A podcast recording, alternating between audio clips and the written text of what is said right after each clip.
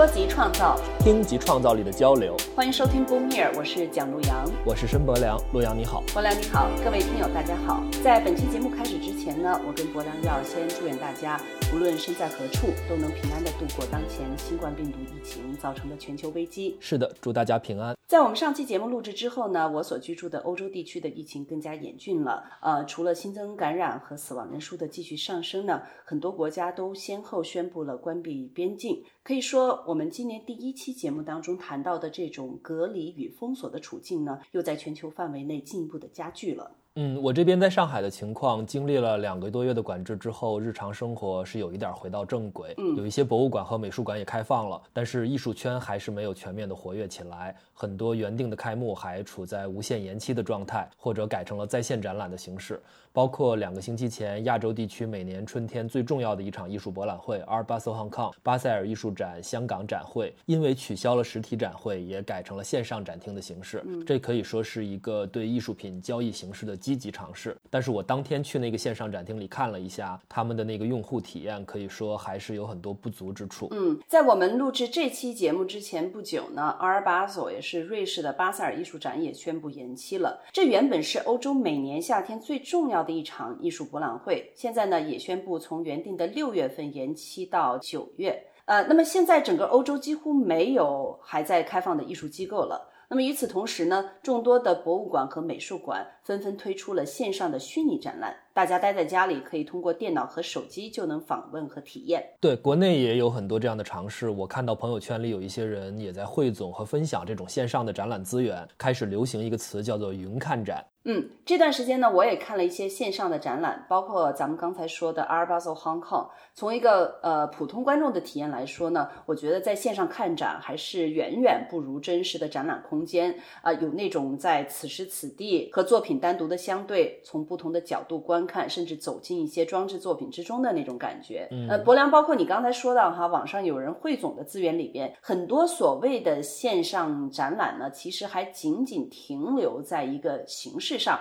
就有点像我们说用 PPT 一样在放图片，那么有些可能是加了一些呃可以转着看的这种全景照片，那么再好一点的会用一些 3D 技术去还原一个现实的展场，但总的来说哈，我觉得这个用户的体验还是非常单一的。对，所以就说到我们这一期节目的嘉宾史莱姆引擎，他们早在二零一七年就开始和不同的艺术家合作，举办线上的虚拟展览。但他们做的不像陆阳你刚才说到的那样，是用 3D 技术去还原现实的展场，而是邀请艺术家完全不受现实空间的限制，在一个完全虚拟的环境里面创作。比如说，这个展览空间可以是一片海洋、一架航班、一个侏罗纪世界，或者一个不太容易描述的一种未来场景。他们的展览体验的形式也有很多种，有那种动静结合的全景 VR 展览，有一些事先录制好的虚拟视频展览，还有上百位艺术家参与的单机游戏展览，这些都可以通过电脑或者手机去访问他们的网站，在线上去体验。对，呃，史莱姆引擎的发起人李汉威、刘树珍和方洋呢，是三位九零后的艺术家，所以我们这一期节目的嘉宾们呢，可以说是创造了咱们布米尔开播以来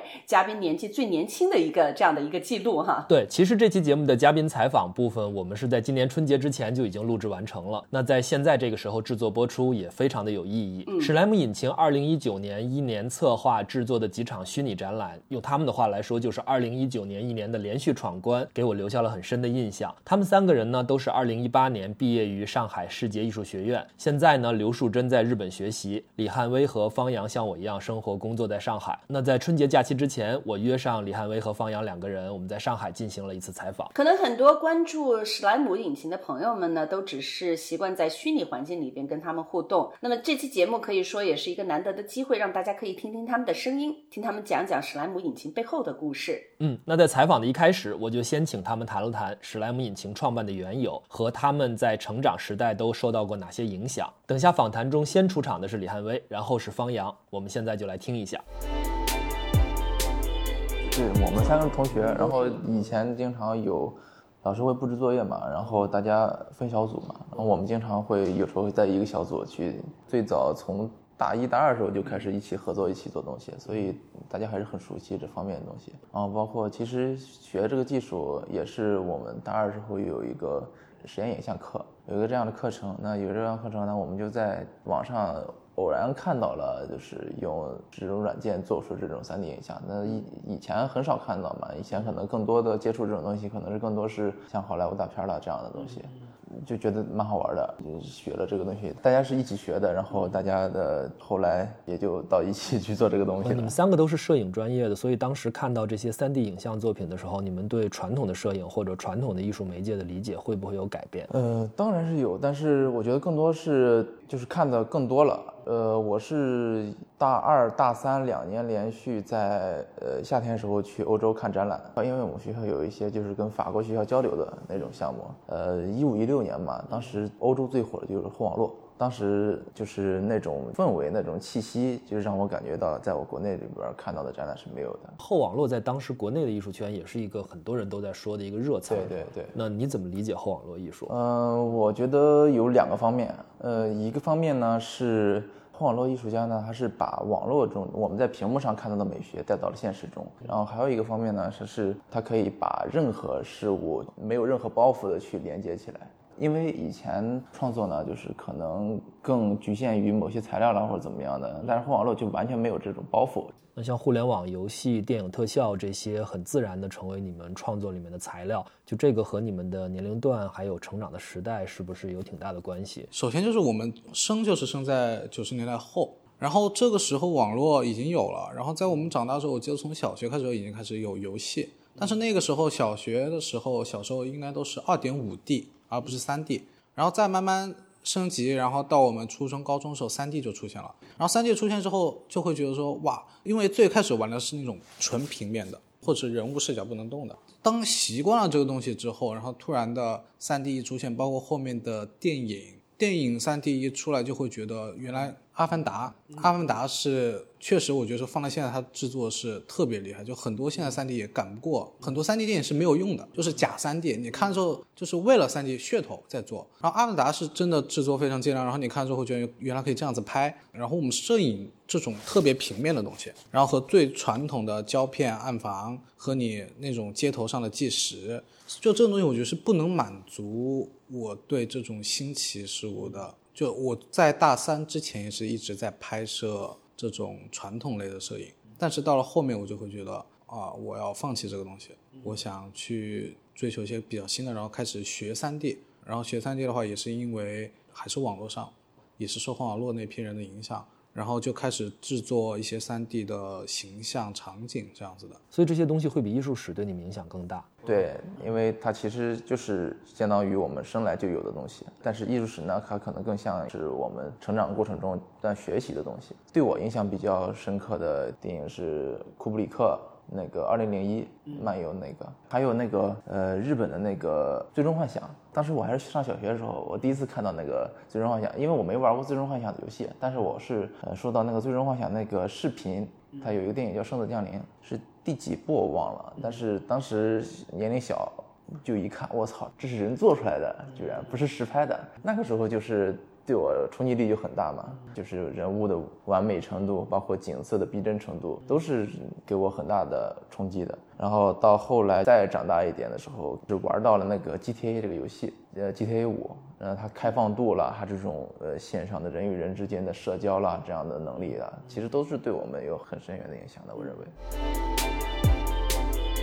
我们这期节目的嘉宾真的是非常年轻哈，他们说到的一些名词啊，年龄大一点的听众，包括我自己哈，可能都不是特别熟悉。对，比如刚才后面说到的那个 GTA 五，其实 GTA 国内一般翻译成《侠盗飞车》或者《侠盗猎车手》，是 Rockstar Games 推出的一款混合了驾驶、射击、格斗和养成这些元素的剧情游戏系列。其中他们刚才说到的 GTA 五，它的游戏画面非常的逼真，特别是里面的城市环境，几乎就是仿照洛杉矶进行。的一比一的制作，这个游戏呢，从二零一五年推出以来就一直受到全世界玩家的欢迎，直到现在呢，还一直位居全球最大的游戏发行平台 Steam 的下载量排行榜前十名的位置。对，这期节目后面还会经常涉及到一些年轻人常用的关于网络游戏软件等等的名词，有一些我在访谈中会直接问他们是什么意思，另外一些我们也会放在本期节目文字资料的链接部分，方便大家查阅。那我们接下来继续听一听他们三。个人怎样从零开始，一点点学习用 3D 软件来进行创作，以及史莱姆引擎展览背后的理念。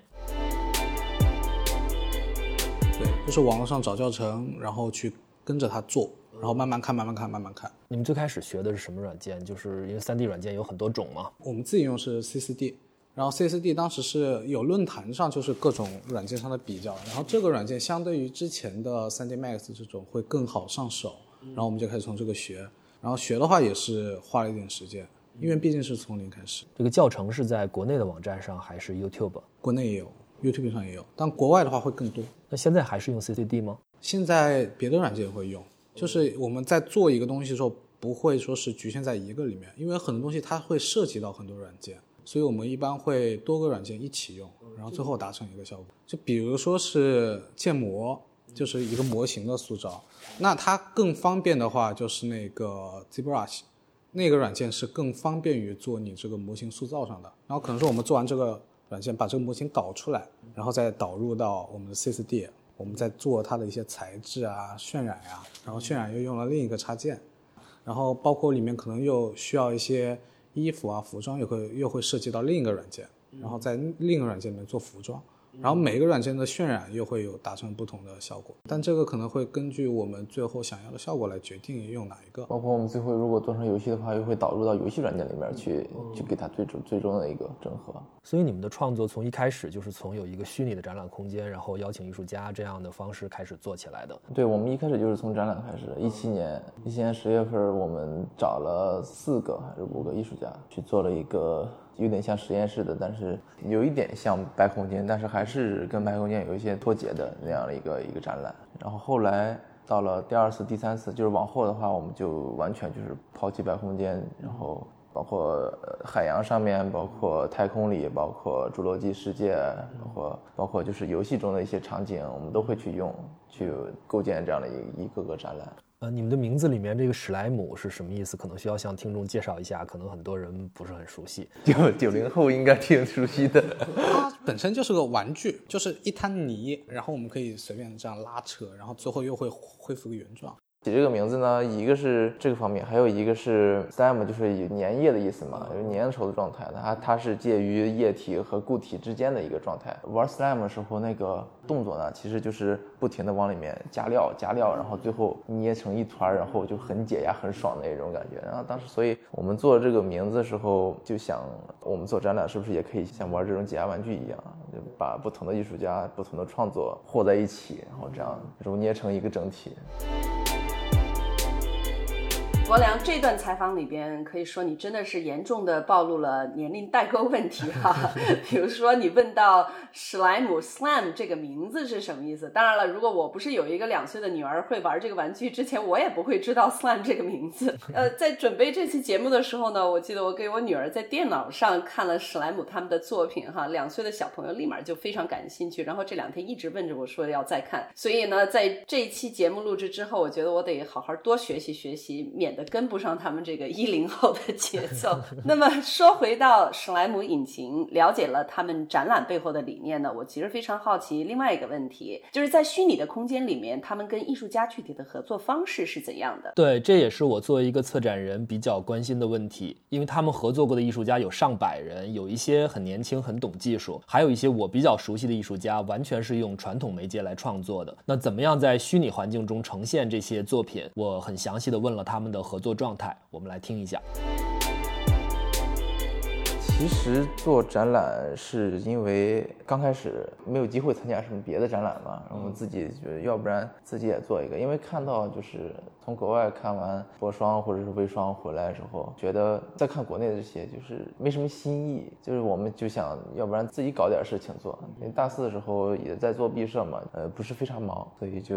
搞出了一个这样的东西，没想到做到了现在。当时大家接受度怎么样？一开始的时候其实看的人不多，大家都不知道这种。你应该怎么定义这个东西呢？对不对？你看着就像个作品，但是你又说这是个展览，呃，大家都很模糊。然后一直到了我们做了第九次的时候，才真正去把它就真正当做一个展览推，包括什么开幕式几点，然后就是跟现实展览是没有任何区别的，但是都是在网上，就是那一期的那个评论量还有那个就是观看量，应该是我们最多的一次。这是一个相当于里程里程碑吧，我觉得。然后还有一。次是后来我们做一百人展览，海洋当时我们本来想着就是在网上发一发就可以了，然后后来就是徐震他们说，你为什么不去做个实体？为什么不让所有人都过来看？然后那那我说那可以，我就找他借了一下那个魅力画廊那个场地，就就做了一一天，呃一下午其实是，然后包括从布展了到后来就是拍摄，我们都去找一些朋友跟我们一起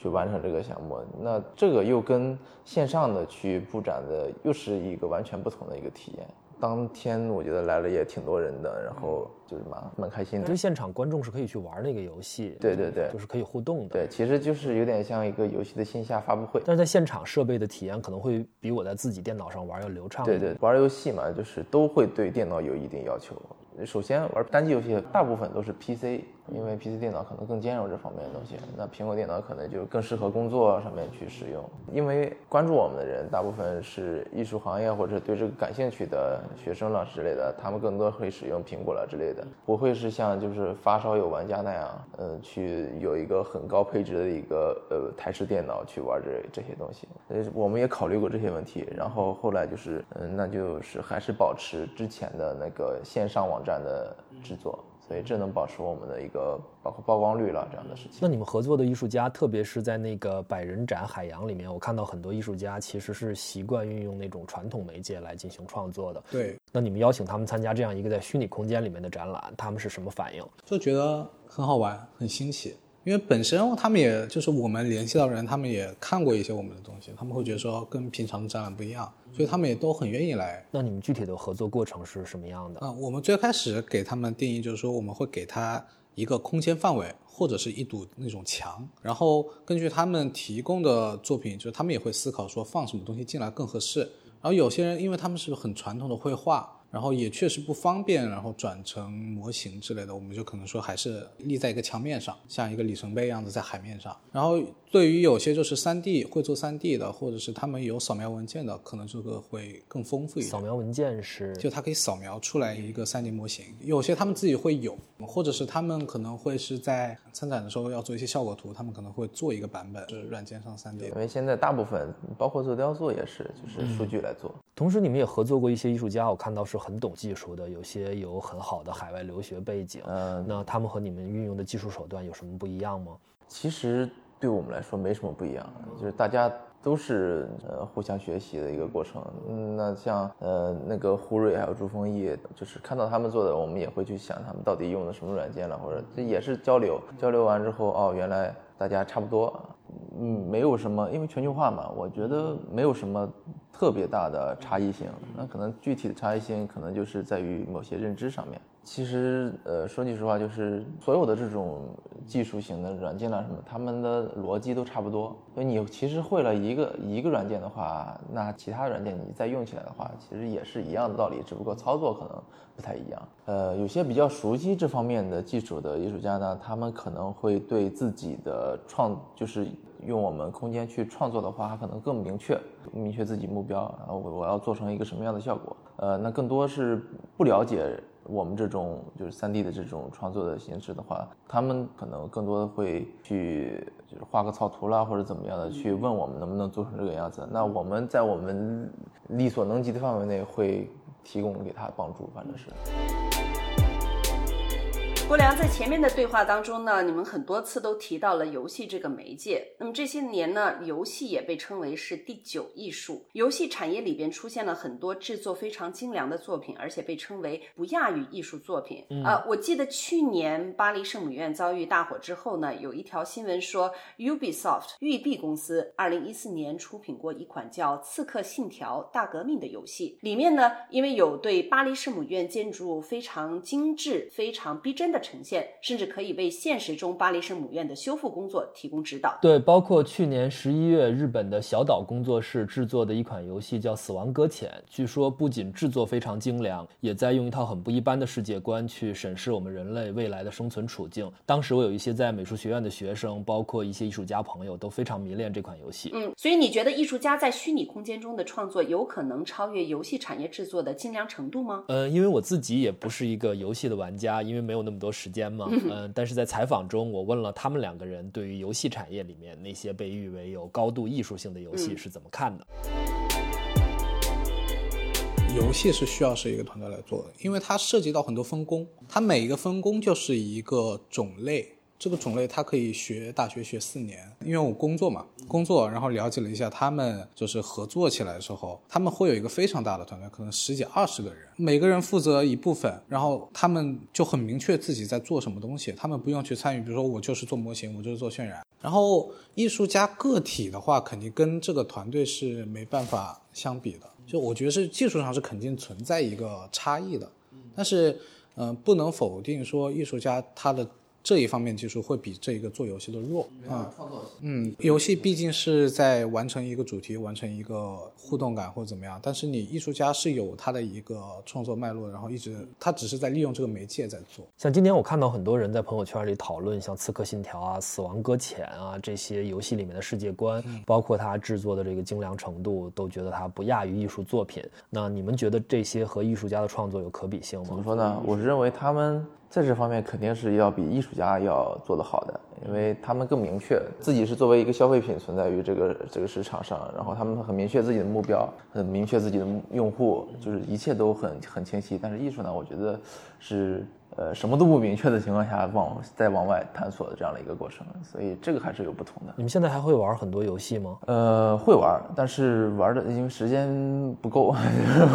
玩的比较少。现在有一个方法是云玩家，你在网上看主播了或者怎么样去去看他们玩，你可以快进啊。你看到不喜欢的地方，你可以快进掉。一般玩完一个游戏需要多长时间？看情况，你如果是线上的跟线下的又不同，呃，就是在线联机的那种游戏呢，你是无限玩的；线下的那种单机游戏呢，它可能就是二十个小时，可能最多，顶多二十个小时，再往下的玩不下去了，可能十几个小时就差不多了。有的游戏更短，两个小时就能通关对，。所以二十多个小时一个游戏，一个星期也就对啊能玩完。，对，呃，说句实话，就是游戏，我认为就是呃，从一零到呃二零这十年内都差不多，没有特别出挑的那种。从呃视觉上，就是从呃那个游戏的逼真度啦，或者这样的，没有特别出挑的了。像是《死亡搁浅》啦，或者就是他们很多被称作很艺术的游戏的，就是还是没有逃离那个就传统就是一个游戏故事情节啦、设计啦这样的一个范畴。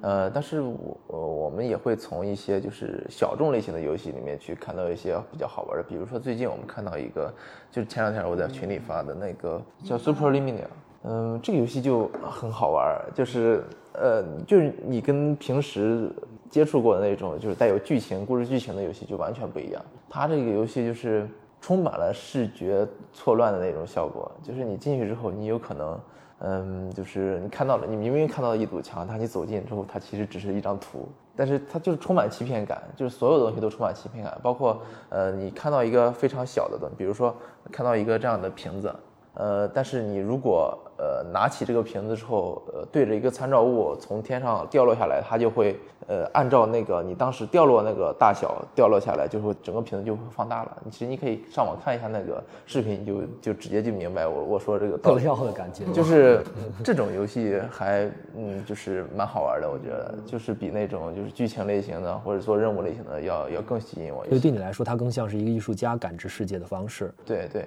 它可能就更提供给我一个观察事物的一更就是另一个角度，观察事物的另一个角度，它而不是就是史诗级的那种很厚重的剧情去促使你去完成这样的游戏。它这样这样，我刚刚说这个游戏就很轻松。其实这就是我一开始说后网络的一个一个道理，就是后网络没有这个包袱，没有这个历史责任感，没有这些，就是你要你一定要把这个作品上升到某一个高度，就是后网络的一个特点，我是认为。